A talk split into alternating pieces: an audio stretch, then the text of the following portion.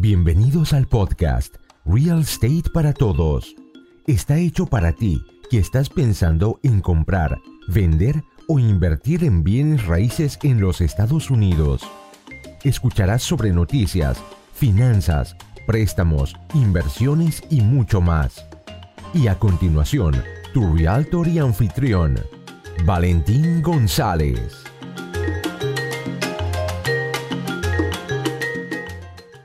Hola a todos, te habla Valentín González, Realtor de la Florida, y el día de hoy en este programa especial para toda mi gente de Venezuela, no te vengo a hablar de la vino tinto, ni de béisbol o fútbol, te quiero hablar sobre la pregunta que más me hacen los venezolanos y es, ¿puedo comprar en proceso de asilo político?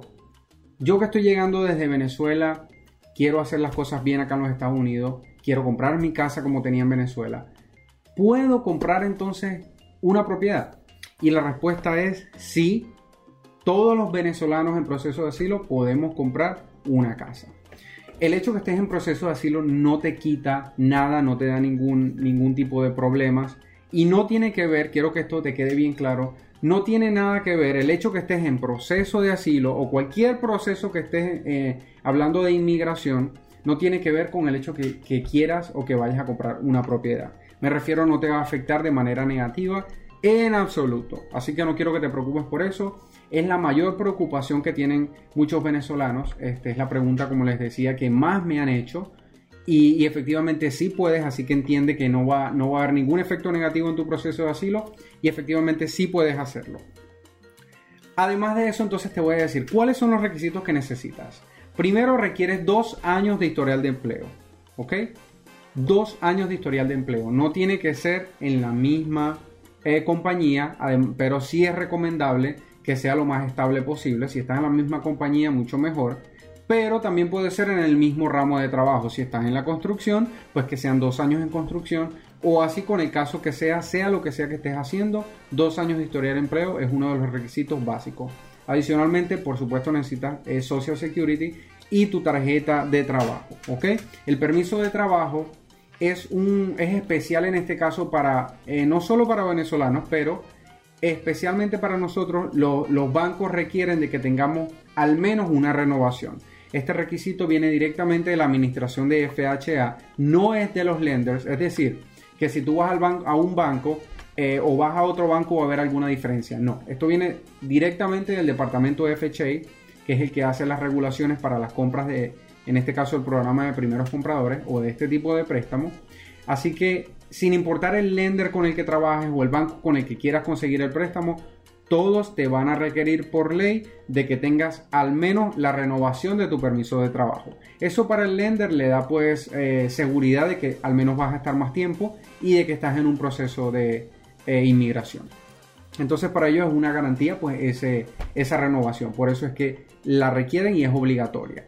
Tengo muchos casos de venezolanos, tengo muchos clientes de Venezuela eh, que están en el proceso de compra, que tienen todos los requisitos, tienen un excelente trabajo, tienen ingresos, tienen ahorros, pero todavía tienen su primer permiso de trabajo. Hasta que no renovemos o renueven el permiso de trabajo al menos una vez, no van a poder entonces conseguir este, un préstamo para comprar. Así que tengan eso bien en cuenta. Otro de los requisitos es, por supuesto, ahorros para el down payment. ¿Ok? En este caso, eh, el, mínimo necesario es 3.5% de la casa que desees comprar, así que tú mismo puedes hacer las cuentas. 3.5%, por ejemplo, hablemos de una casa de 200 mil dólares, requieres entonces 7 mil dólares solo para lo que es el down payment.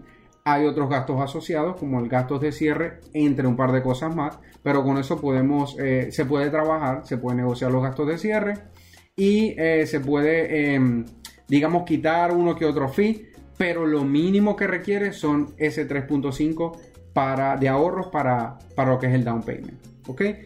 Adicionalmente, el, último requisito que, necesitas es tener al menos 620 puntos de credit score. ¿ok? Eh, acaba de subir a 620. Esto, eh, esta información te la estoy dando ahora mismo en abril del 2020 y acaban de subir FHA, acaba de subir eh, de 580 a 620. Yo quiero que entiendas que esta información es totalmente actualizada, es nueva. Estoy hablando que es cuestión de días desde que cambió. Así que si escuchas o lees alguna información en internet que te habla de 580, quiero que entiendas de que acaba de cambiar eh, en virtud de todo lo que está sucediendo con el, con el virus y el mínimo necesario ahora es de 620 puntos, no de 580, de 620. Entonces toma en consideración que debes trabajar con tu eh, crédito, debes estar preparados para tener al menos 620 y recuerda que a medida que tengas más puntaje de crédito, pues vas a tener mejores condiciones para el préstamo, como por ejemplo mejores intereses. Entonces considera que el puntaje de crédito es bien importante.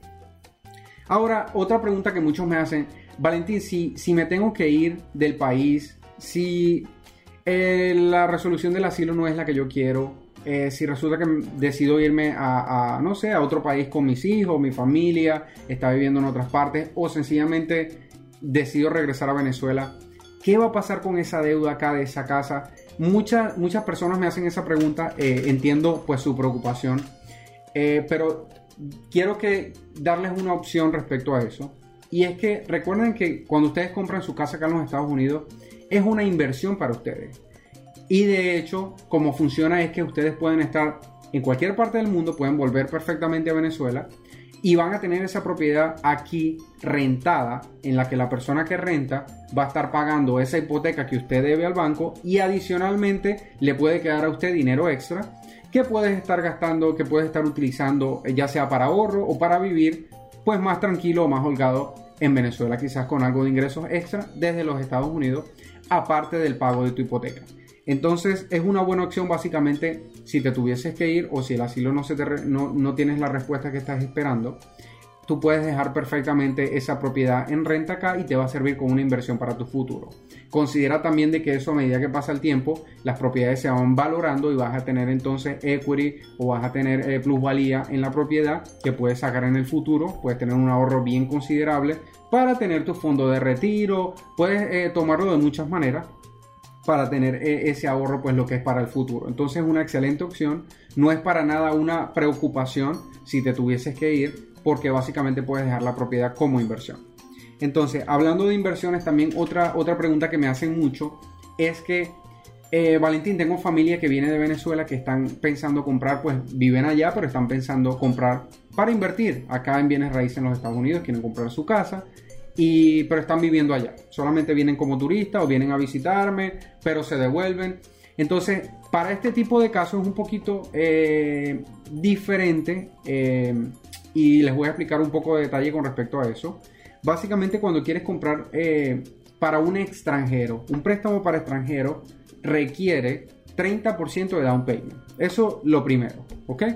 Requieres un down payment pues mucho eh, em, más, más alto que lo que puede considerar una persona que, esté viviendo acá. Estamos hablando de 30% para extranjeros. Si vas a, a, pedir en préstamo el otro 70%, es decir, si requieres un préstamo para comprar esa hipoteca, eh, esa casa de inversión, estando desde Venezuela, no solo requieres el 30%, sino que requieres entonces que algún lender o algún banco te pueda entonces financiar ese otro 70%. La dificultad que estamos teniendo ahora, ahora mismo es que por las, usted, tú entiendes que las situaciones políticas que, hay o los roces eh, políticos que hay entre los dos países están impidiendo que, que, la comunicación entre bancos o entre entidades financieras sea fácil. ¿Ok? Ustedes perfectamente lo comprenden, yo sé que tú, tú lo puedes entender. Eh, el, el, banco de acá va a pedir pues los respaldos de, dónde va a salir, de dónde, cómo vas a respaldar ese otro 70% de préstamo. Entonces, en vista de todas las dificultades que hay entre los países, hablando pues em, políticamente, todas las restricciones que se han puesto a Venezuela, hay muy, muy pocos bancos que están eh, haciendo ese tipo de préstamos y em, es bien difícil conseguirlo. Entonces, no quiero que te sientas mal eh, sería cuestión de buscar alguna opción. Eh, sin embargo, ahora mismo está bien, bien restringido. Eh, pues esperamos que eso se solucione, por supuesto, pronto. Estamos, es lo que todos estamos esperando. Que podamos solucionar, tener una solución a esta situación bien, bien pronto. Dios, Dios mediante, pues todo se pueda solucionar lo antes posible. Y que no solo este tipo de personas, sino cualquiera pueda comprar entonces sus propiedades como cualquier otro extranjero en los Estados Unidos. Entonces, para cerrar, quiero decirte que a ti, mi eh, hermano venezolano, y para toda mi gente de Venezuela, que nosotros los venezolanos somos buenas personas, somos emprendedores, somos eh, luchadores, ¿sí? Eh, somos muy alegres, somos positivos. quiero que pienses en que todas las personas que tienen ya los requisitos o que están bien cerca de cumplir con todos los requisitos, piensen desde ahora en tomar la decisión de dar el paso de comprar su casa. Recuerden que les sirve no solamente eh, porque están pagando renta quizás ahora mismo, sino como inversión para su futuro. Eso es lo primero.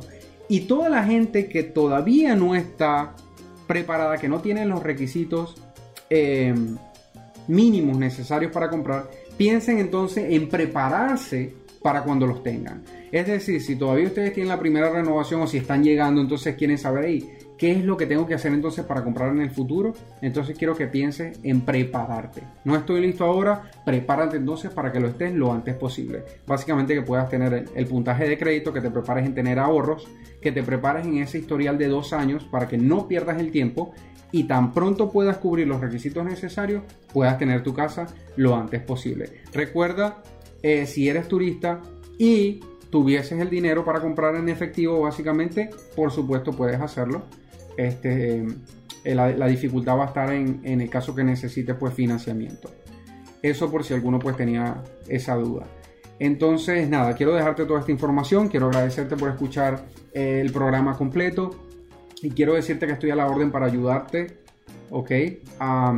todas las dudas que puedas tener, cualquier ayuda que te pueda ofrecer este, respecto pues a lo que es eh, educación financiera, bienes raíces, este, cualquier duda que tengas, estoy a la orden para ayudarte, así que puedes contactarme por todas mis redes sociales, puedes dejar tu comentario y eh, les voy a estar dando a toda mi gente de Venezuela, especialmente a mi gente de Venezuela, les voy a estar dando mucha más información a través de este programa para ayudarte entonces que puedas cumplir no solo tu sueño de comprar casa en los Estados Unidos, sino eh, muchas más cosas en el futuro. Entonces, te deseo lo mejor para ti y para tu familia y nos vemos entonces en el próximo programa aquí en Real Estate para todos. Muchas gracias por escuchar Real Estate para Todos, el podcast de Valentín González. Suscríbete ahora mismo para no perderte ningún episodio y descárgalo gratis. También puedes ver los episodios en videos en YouTube y seguir en todas las redes sociales.